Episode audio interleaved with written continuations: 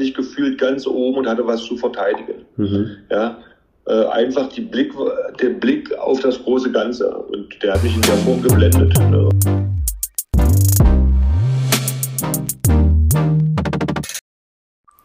Herzlich willkommen zu einer brandheißen neuen Podcast-Folge des Podcasts Mental Health is Body Health. Und heute habe ich eine wirkliche Legende wieder in meinem Podcast. Eine Handballlegende, ehemaliger Handballtorwart. Falls du dich wunderst, warum der liebe Henning Fritz in dieser Podcast-Folge nicht über sein Comeback im Tor als 49-Jähriger spricht, die Podcast-Folge wurde voraufgenommen und logischerweise war sein Comeback noch nicht öffentlich und wir haben in dieser Podcast-Folge nicht darüber gesprochen.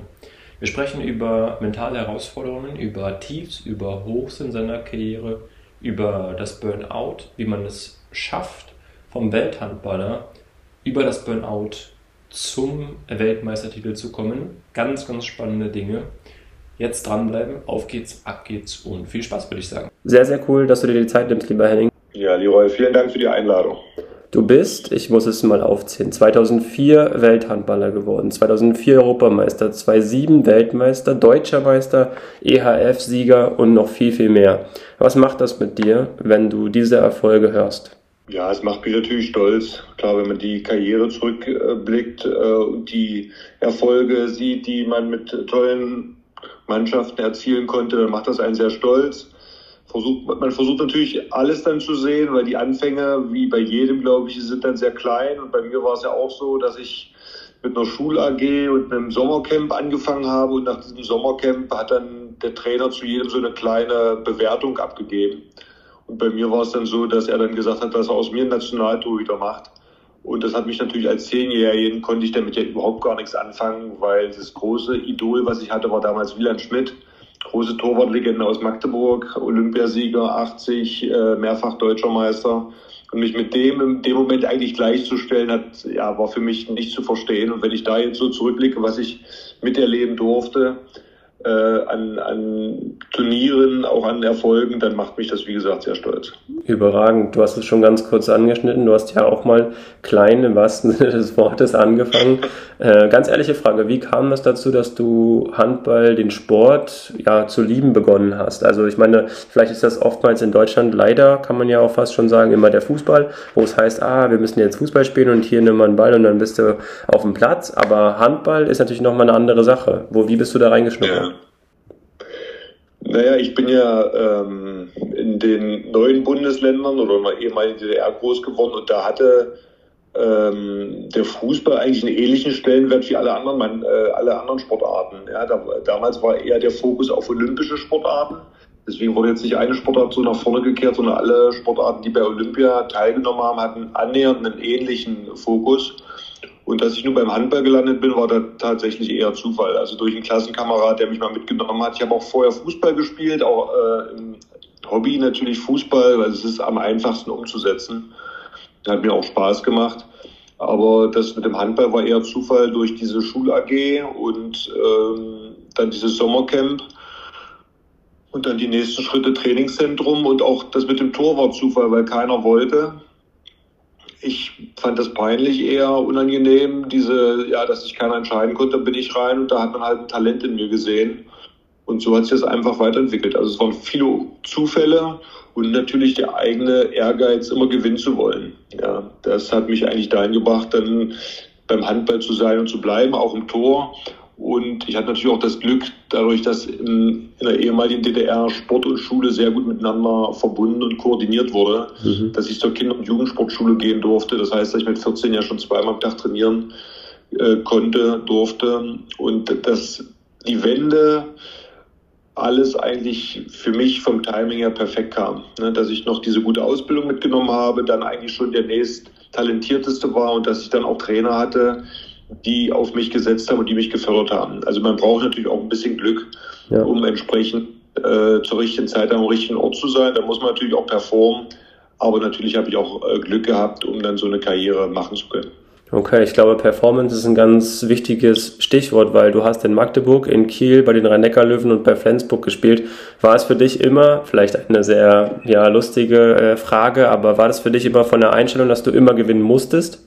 Also war das, kam das gar nicht für dich in Frage, dass du eigentlich ja, mehr oder minder auch mal Spiele verlierst. Also du hast sie natürlich verloren, klar, es gibt jetzt wahrscheinlich keinen Sportler, der immer alles gewinnt, aber das ist ja von der Einstellung her, von der mentalen Thematik eine ganz andere Nummer. Also ja. du hast ja bewusst auch Mannschaften in dem Sinne ausgesucht, die immer oben mitspielen.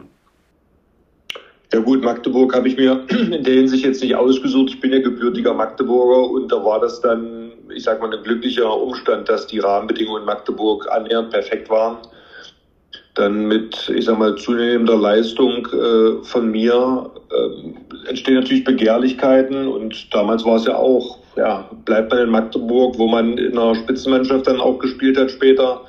Ich als Führungsspieler, Kapitän äh, eigentlich meine Rolle hatte.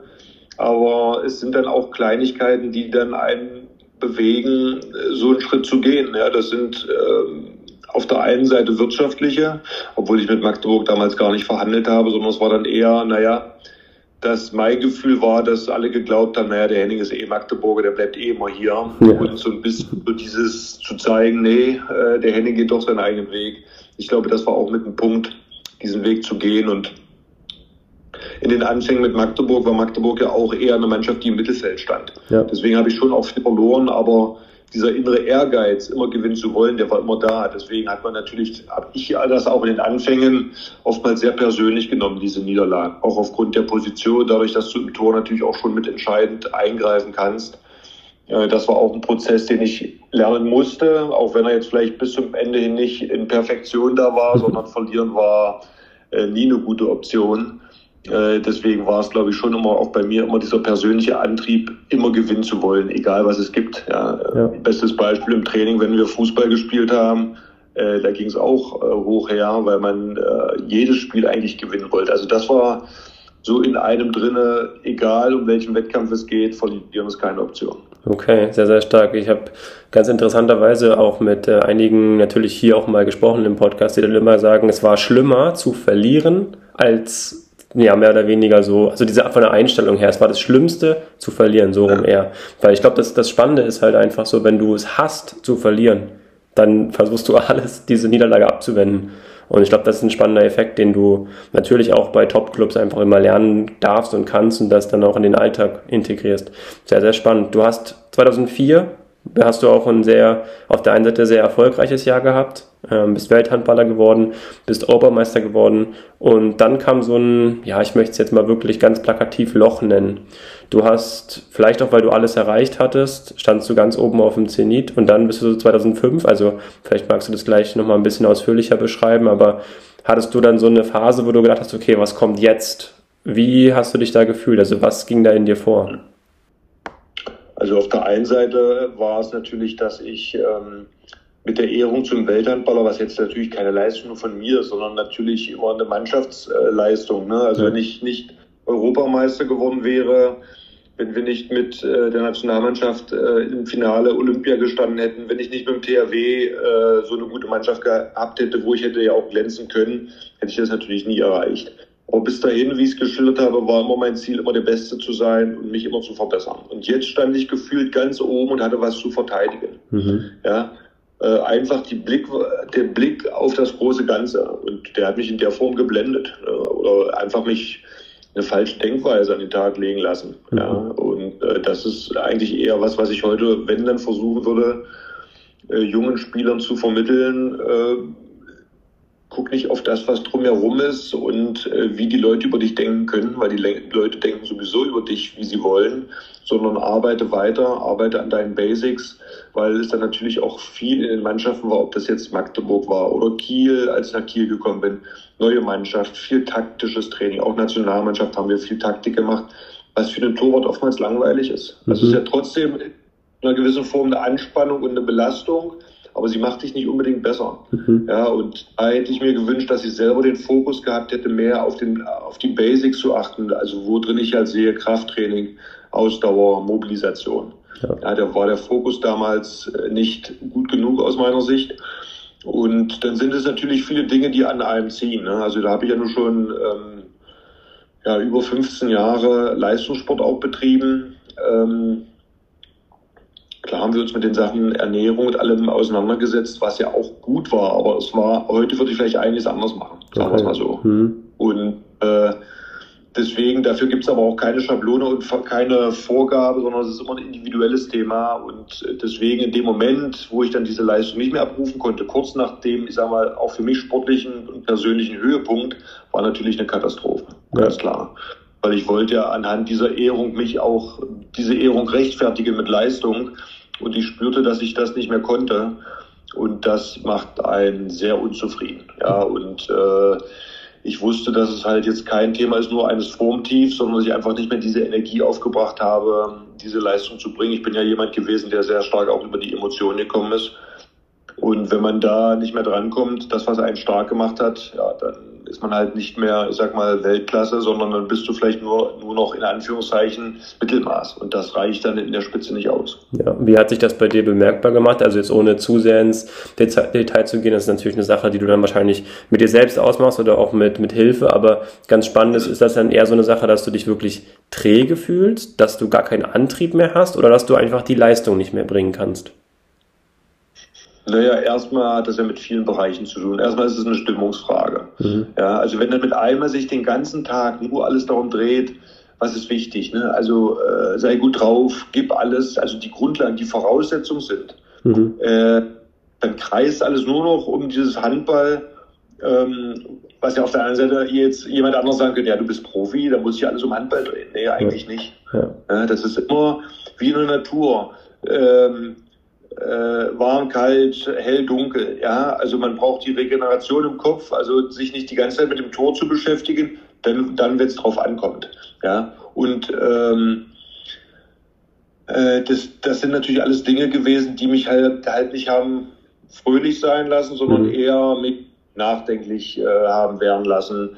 Und dann kommt eins zum anderen, dann, dann fehlt dir die Lockerheit und Leichtigkeit dann äh, die Kreativität dadurch, weil im Tor auch da musst du ja kreativ sein, weil die Würfe kommen so schnell, du kannst ja nicht reagieren auf den Ball oder auf den Arm, ja. sondern musst schon kurz bevor die Situation passiert schon eine Idee haben, was du machen möchtest. Und wenn die Kreativität nicht da ist und du die Dinge nicht mehr automatisiert abrufst, die du über Jahre dir angeeignet hast, sondern versuchst zu hinterfragen und anders zu machen, dann kannst du das knicken. Mhm. Das kann vergessen. Und das war dann eine harte Zeit, weil dann willst du eigentlich noch mehr. Mhm. Und diese Ich will noch mehr macht es eigentlich genau. Noch schlimmer gefühlt, ja, absolut. Ja. Genau, ja. Also eigentlich von der Sache hätte ich sagen müssen, ich mache jetzt ein halbes Jahr Pause, regeneriere komplett runter, baue mich athletisch wieder neu auf, aber äh, das geht um ein Profi-Geschäft nicht. Ne? Äh, es war ja am Ende dann auch so, dass ich dann in der Saison, ich glaube 2-4, 2-5, dann dem Trainer ja auch gesagt habe, dass ich nicht weiß, was los ist, aber ich gebe alles. Und das Ergebnis war, dass man dann einen neuen Torwart geholt hat. Ja. Äh, was die Sache natürlich dann noch mehr verschlimmert hat, weil dann habe ich gar keine Spielanteile mehr bekommen, bin oftmals dann nur reingekommen, wenn das Spiel eh schon äh, gegessen war. Und das macht einen natürlich noch unzufriedener. Ja, also es ist tatsächlich sehr herausfordernd, dass einem da manchmal so der erste Impuls, der einem kommt, nicht immer äh, der richtige ist. Deswegen ist meine Empfehlung eigentlich oder wäre es, egal in welchem Altersbereich, dass man eigentlich immer Mentoren da hat, mhm. Ne, die, die äh, einen begleiten. Ja, das heißt ja nicht, äh, dass man dem vorgibt, du musst das alles so und so machen. Es sollte, es sollte mündige äh, Athleten geben, egal in welchem Alter. Aber von der Erfahrung von der Älteren, ne, es soll ja auch nur ein Tipp sein. Also ein Mentor sehe ich ja nur in der Hinsicht, dass er ein Tippgeber ist. Ne? Ja. Dir nicht sagt, jetzt machst du das, jetzt machst du das, das musst du selber irgendwann wissen. Aber jemanden zu beraten ne? und mit Argumenten im Ideal auf eine, in eine Richtung zu bringen. Entscheiden musst du am Ende, aber ich gebe dir verschiedene Lösungsansätze und du musst dir das raussuchen, was am besten, was du für dich am besten äh, siehst. Ja, da sehe ich ja die Rolle eines Mentors drin und äh, das ist mein Vorschlag eigentlich, dass das verstärkt dabei sein müsste, weil ein Trainer kann das nicht immer. Der Trainer muss ja auch ein bisschen Distanz haben, ja, um, ähm, ja, um in der Wertschätzung zu bleiben oder wie auch immer. Also eine gewisse ja. Distanz, ja. Trainer ist nicht verkehrt und deswegen ist der Mentor, hat da, spielt da eigentlich eine, eine besondere Rolle. Ja, und das denke ich, äh, ist wäre nicht verkehrt. Ja, die Frage ist halt auch immer, wenn, wenn du sagst, ein Trainer macht das, ne, du hast dann, weiß nicht, 20 äh, Spieler im Kader oder Spielerinnen dann summiert sich das auch. ist so ein bisschen so diesem, nach diesem Motto, du bist ein Star und dann kommt ein Fan und sagt, ich möchte ein Autogramm, es ist ja nur eine Unterschrift. So, aber. Ja, den, den, den, Mentor sehe ich natürlich auch noch in der Form, ist eine Vertrauensperson. Definitiv, ja. ja. Trainer, klar sollte der Trainer auch eine Vertrauensperson sein, aber dem wirst du nicht, nicht alles offenbaren. Ja. ja? So. Und, und das ist vielleicht auch gut so. Der sollte vielleicht auch nicht, äh, nicht alles wissen. Der bildet sich ja seine Meinung. Es sollte auch natürlich ein Gespräch geben, in dem man relativ offen ist. Aber einen Mentor sehe ich mal noch als dass man dem sich noch anders öffnet als, als vielleicht dem Trainer. Okay.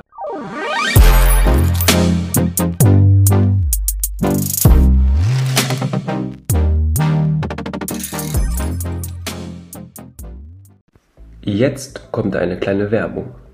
Aufgepasst, liebe Leute. Denn du kennst vielleicht das Gefühl, Pasta hier, Pasta da. Das ist irgendwie alles immer das gleiche oder dasselbe. Jetzt habe ich aber was ganz Neues für dich. Denn Just Taste bietet die Möglichkeit der Gemüsepasta. Gemüsepasta in Form von Pasta individuell mit verschiedensten Gemüsesorten, das heißt aus Gemüse hergestellt. Vegan, glutenfrei, die beste Alternative für Pasta.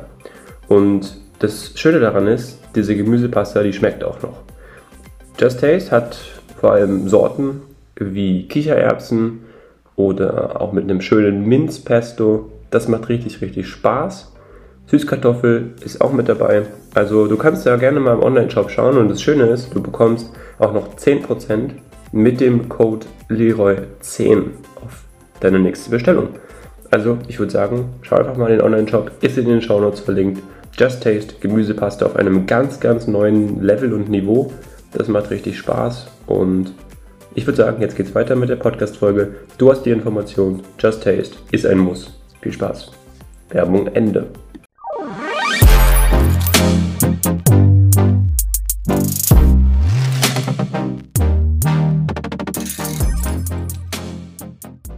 Okay, spannend. Du hast es dann ja mehr oder weniger wieder glorreich nach oben äh, geschafft und das war so ein bisschen der Zeitpunkt, wo ich dann vor dem Fernseher eingestiegen bin, ohne jetzt großer Handball-Fan zu sein. Aber 2007 ist ein Ereignis, was, glaube ich, wirklich sehr, sehr viele mitgetragen hat in ganz Deutschland. Und es hat sich ja auch so im Turnier entwickelt. Du hast, du warst zuerst so ein bisschen Wackelkandidat, kann man ja, glaube ich, offen, offen und ehrlich dann auch sagen. Und hast dich dann aber ins Turnier reingefunden. Äh, wurdest dann auch am Ende ein großer Garant für entscheidende Spiele. Die Frage ist jetzt, die ich nochmal sehr, sehr spannend finde. Wie hast du das zum einen für dich als Schalter so ein bisschen gemerkt auch? Hast du das, okay, cool, ich halte jetzt mal wieder ein paar Bälle, ganz plakativ gesagt, ich komme in das Turnier rein, ich brauche für mich auch Selbstbewusstsein oder war das für dich so eine Sache, ich schwebe jetzt auch so ein bisschen wie wir alle auf dieser Erfolgswelle? Ich glaube, Selbstbewusstsein, im, egal was man tut. Ne? Also wenn man eine gewisse Performance abrufen möchte, ob das im Sport ist oder ob das in anderen Bereichen ist, gehört entsprechende Portion Selbstvertrauen immer dazu. Ja. Ja, um ähm, ja, ich, ich bin jetzt kein Hirnforscher, aber um einfach den Zugriff auf gewisse Erfahrungen auch zu haben, weil in der Unsicherheit, in der Angst habe ich keinen Zugriff darauf. Mhm. In, der, in der gefühlten Sicherheit, das weiß man ja auch, habe ich Zugang zu Hirnarealen, die mir Sicherheit geben, die dann Fähigkeiten abrufen, die halt abgelegt sind. Ja, aber dafür brauche ich halt äh, ein sicheres Umfeld. Und ähm, ich habe halt Mittel und Wege gefunden, die mir diese äh, Sicherheit wiedergegeben haben. Natürlich dann auch durch das, durch das Training. Ähm, da bin ich äh, einem Heiner Brand natürlich sehr dankbar, dass er mir diese Chance gegeben hat. Ich hatte es ja angedeutet, ich war die Nummer drei beim THW Kiel. Das war natürlich für ihn ein großes Risiko, die Nummer drei äh, beim THW mitzunehmen. Und äh, die Sicherheit, wie gesagt, habe ich mir im Training geholt. Die Vorrunde lief jetzt auch nicht berauschend. Und dann war es, äh, wer den Filmprojekt Gold kennt, diese Pizza-Affäre, wo ich immer wieder glaube, das war so ein Schlüssel und sowas kann man aber halt auch nicht planen. Ne? Im Nachgang können wir drüber lachen, in dem Moment äh, war mir nicht zum Lachen, dass wir äh, mehr oder weniger am, am relativ späten Abend halt Hunger hatten, ein Teil der Mannschaft nochmal eine Pizza bestellt haben und der Heiner Brandt am nächsten Tag äh, in der Videobesprechung sagt, ja, sehe ich gestern Island kämpfen gegen Frankreich, denke, meine Mannschaft spielt genauso und dann kommt der Pizzabäcker vorbei. äh, und dann sagt er noch, ne, da könnte er mir eine Antwort drauf geben. Und ich glaube, das war mit ein entscheidender Punkt, dass er eigentlich die Verantwortung uns dann gegeben hat. Ja. Und ohne dass wir darüber gesprochen haben, hatte jeder ja jetzt das Gefühl, okay, jetzt ist eh egal. Jetzt stehen wir mit dem Rücken zur Wand. Ne? Wir haben ja noch in der Vorrunde vorher dann äh, gegen die Polen verloren. Mhm. Was bedeutete, dass jedes, jede weitere Niederlage bedeutet, dass wir ausscheiden. Und wie gesagt, ohne dass wir es abgesprochen haben, war das dann für jeden so, okay, jetzt ist es egal, jetzt gibt es nur noch eine Richtung und die ist nach vorne. Und dann war das erste Hauptrundenspiel gegen die Slowenen. Das war dann schon so der erste Schritt, wo wir eine gewisse Befreiung oder, oder, oder freier gespielt haben, wo wir dann auch Emotionen gezeigt haben, wo wir das Publikum auf unsere Seite bekommen haben. Und dann ging das von Spiel zu Spiel. Und dann auch, dann kommt das Selbstbewusstsein zurück. Deswegen, ich glaube, weil ich habe ja jetzt nur auch, wenn man auch wieder Bundesliga, äh, Handball-Bundesliga oder das kannst du sportartübergreifend sehen, ist Talent das eine, mhm. gutes Team ist der nächste Schritt und Selbstbewusstsein ist dann eigentlich fast Grundlage. Ja, äh, deswegen Selbstbewusstsein macht so viel aus und ich glaube, jeder weiß damit auch gut was anzufangen. Wenn ich selbstbewusst bin, wenn ich eine gute Stimmung und Atmosphäre habe, mich mit Freunden treffe, mit denen ich wirklich großes Vertrauen und, und Spaß habe, dann vergeht die Zeit im Flug und dann sieht man drumherum nicht. Das ist ja der Zustand, den man im Ideal immer wieder anstrebt, ob im Sport. Ich möchte immer erfolgreich sein, weil ich genau diesen, man sagt so Flow-Effekt immer wieder haben möchte.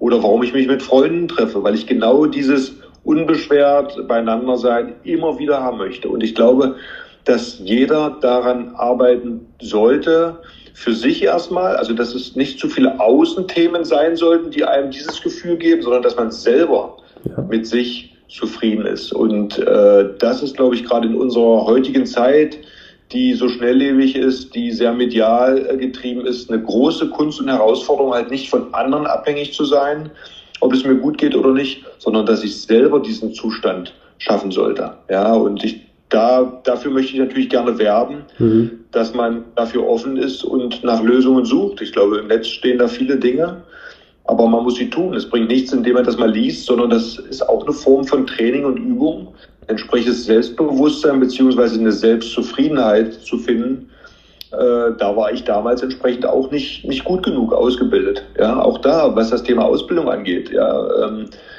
ich glaube, da ist viel Potenzial noch in den Bereichen. Ähm, was das individuelle Training angeht, äh, für Torhüter ist da deutlich, wird da deutlich mehr gemacht. Also mittlerweile hat ja jeder Bundesligist fast einen äh, Torwarttrainer, mhm.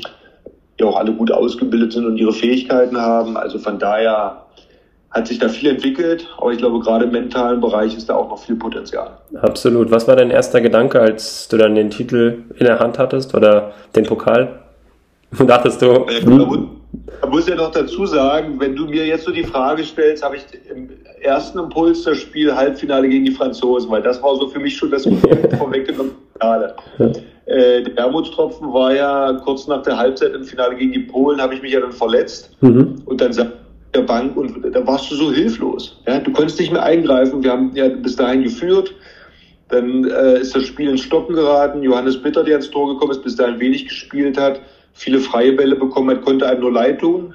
Ja. Und dann ist es umso großartiger, dass er dann, äh, als die Polen, ich glaube zum dritten Mal die Möglichkeit hatten, auszugleichen, hält er den Ball und dann nagelt er die Bude zu und äh, ja, in dem Moment, wo dann der Schlusspfiff war, war das eine unglaubliche Erleichterung. Also erstmal, dass es dann dieses Finale noch sich für uns äh, also entschieden hat, weil das droht ja auch zu kippen.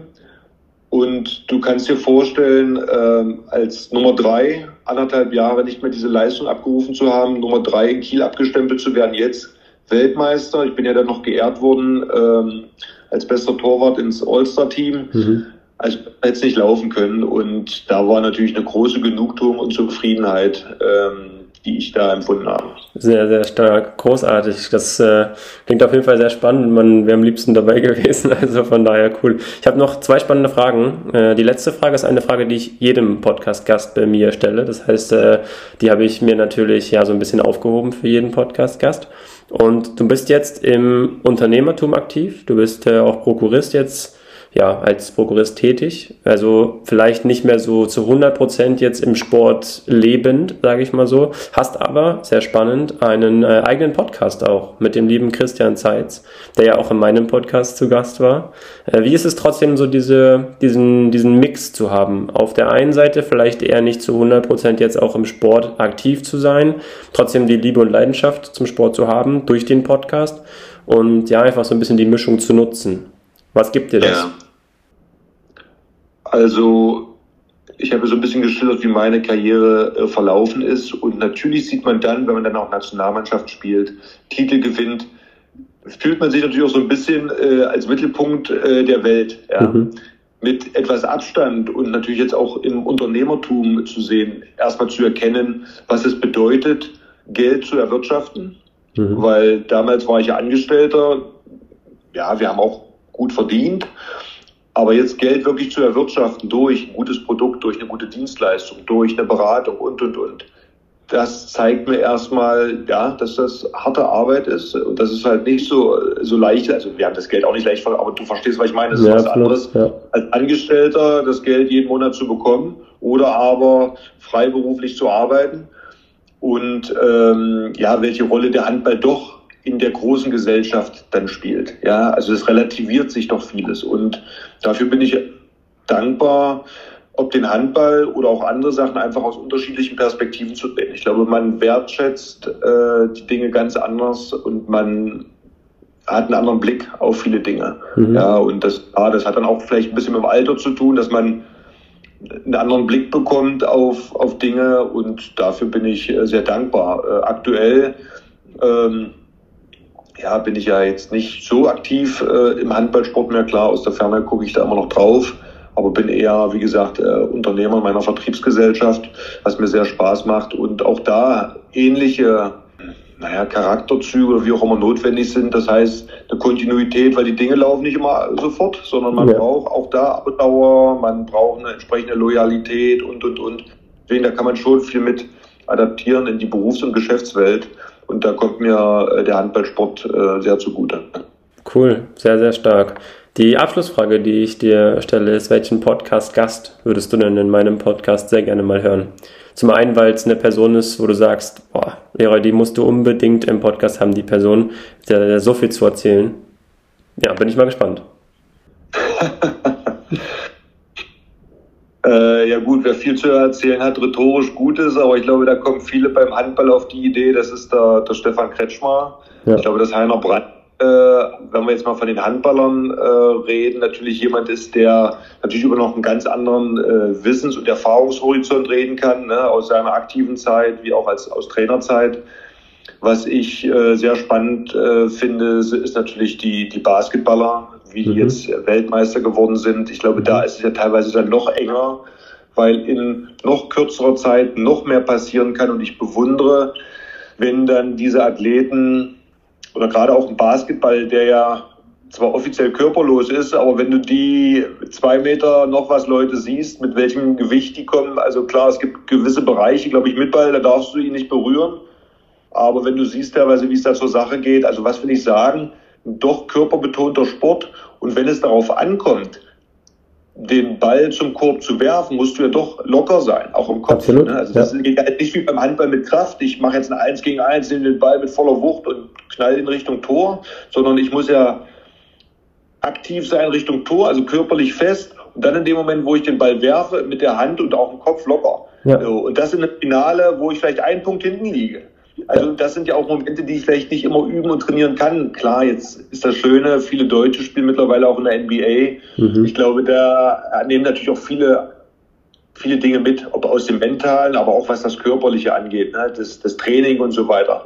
Und da wäre es mit Sicherheit mal spannend, wie die, äh, die das für sich empfunden haben. Ich sag mal jetzt aus dieser Fragestellung, die ich jetzt so ja so ein bisschen schon vorgegeben habe, äh, wie sie damit umgehen, was in ihnen vorgegangen ist, weil es so ein enges Spiel und, und äh, ja, aus deutscher Sicht das erste Mal Weltmeister zu werden, ich meine, das bringt ja auch einen Druck mit einem, ne? Und da trotzdem locker zu bleiben. Also das, äh, wie gesagt, wenn man das selber erlebt hat, aber aus einer anderen Sportart heraus, ja. wir Handballer haben ja auch Basketball gespielt. Aber genau das war, war mein Problem. Ich konnte vielleicht halbwegs verteidigen, aber mein Handgelenk war eher wie, wie ein Amboss und nicht so locker und beweglich. Deswegen bewundere ich das und ja, einen Basketballer. Okay, das Lustige, das Lustige ist, dass du das sagst, weil ich habe gestern mit einem, ich werde jetzt noch nicht verraten, wer es ist, ich kann es dir gleich im Nachgespräch äh, verraten, habe ich gestern mit einem äh, Basketball-Weltmeister geschrieben und der hat zugesagt. Also finde ich sehr cool. Ja, cool. Ja, dann äh, erzähle ich dir gleich, gleich mal, wer das ist. Ja, genau. Ja, ja, cool. Cool, großartig. Äh, lieber Henning, hat mir sehr, sehr viel Spaß gemacht mit dir. Möchtest du noch Werbung machen für deinen, für euren Podcast? Vielleicht, wo, wo man den findet, also auf Spotify wahrscheinlich. Ja. Ähm, aber wann er immer rauskommt, vielleicht für meine Community auch mal ganz interessant, wenn sie sagen, ja, Handball ist eine Sportart, kann ich mir vorstellen und auch mal einen Podcast reinzuhören, ist immer spannend. Also feel free. Ja. Vielen Dank dafür. Also unser Podcast heißt 2012 äh, mit Christian Zeitz und Henning Fritz ja, auf vielen dieser Plattformen, also Spotify, Deezer, YouTube. Und äh, natürlich ist unser Hauptthema Handball. Ähm, soweit ich weiß, donnerstags äh, kommt das immer raus. Mhm. Und ähm, ja, aber wir wollen uns auch auf der einen Seite sportartübergreifend wir haben begonnen gehabt ein bisschen mit dem Rückblick immer, aber habe ich dann auch gesagt, ein Rückblick, ganz ehrlich, also jeder kann das irgendwo lesen. Äh, wir haben uns tatsächlich darauf fokussiert, auch Gäste ähm, mhm. einzuladen, äh, punktuell mal einen Rückblick zu wagen und dann auch themenübergreifend Leute einzuladen. Mhm. Deswegen auch da sind wir natürlich im Lernprozess. Wir sind jetzt viele, die davon gehört haben, natürlich auch aus der Handballwelt, haben gesagt, wie jetzt? Henning, okay, der hat äh, fürs Fernsehen gearbeitet, aber der Christian Zeitz. und euch, das war dieser Impuls bei mir auch. Und, und äh, aber das klappt echt gut. Äh, der Zeit, sie ist, äh, also man muss seinen Humor kennen und verstehen. Ne? Das mhm. weiß, kann vielleicht auch jeder, nur die, die ihn wirklich kennen. Und nö, das klappt gut, macht äh, viel Spaß. Und ähm, weil da manchmal dann auch das, ja, äh, euer Gast, der hat ja nur erzählt, wer, wer leitet denn die Sendung? Ja, wir wollen den Gast reden lassen. Die Plattform den Gast da und nicht wir sollen äh, reden. Wir wollen ja gucken, dass wir mit unseren bescheidenen Möglichkeiten versuchen, die Sendung ein bisschen zu leiten. Ne? Machst du ja auch sehr gut, ja. Und der Gast soll ja reden. Also von daher, ja, das macht Spaß. Und wir hoffen, dass wir da weiter den Weg gehen können. Und wenn ein paar Fans von dir uns da auch begleiten, dann würde mich das freuen. Großartig, cool. Also ja, vielen, vielen Dank dir. Bleib gesund, bleib sportlich, äh, mach das Beste aus deiner Performance. Danke an alle Zuhörer, Zuhörerinnen und ich hoffe, euch hat die Folge gefallen. Mir hat sehr viel Spaß gemacht, das kann ich sagen. Und äh, ja, also bis dahin, macht's gut an alle und bis zur nächsten Podcast-Folge. Ciao, ciao. Wow, was für eine Podcast-Folge mit dem lieben Henning Fritz. Es hat mir sehr, sehr viel Spaß gemacht. Und wenn dir diese Folge genauso gut gefallen hat wie mir, dann ist es super einfach. Du kannst diesem Podcast einfach folgen und ihn auch sehr gerne natürlich bewerten. Da freue ich mich immer. Fünf Sterne ist so das ganz große Danke an mich. Und wenn du keine Folge verpassen möchtest, auch super einfach, kannst du einfach nächste Folge wieder einschalten, wenn es heißt Mental Health is Body Health. Also bis dahin, Macht's gut. Ciao, ciao.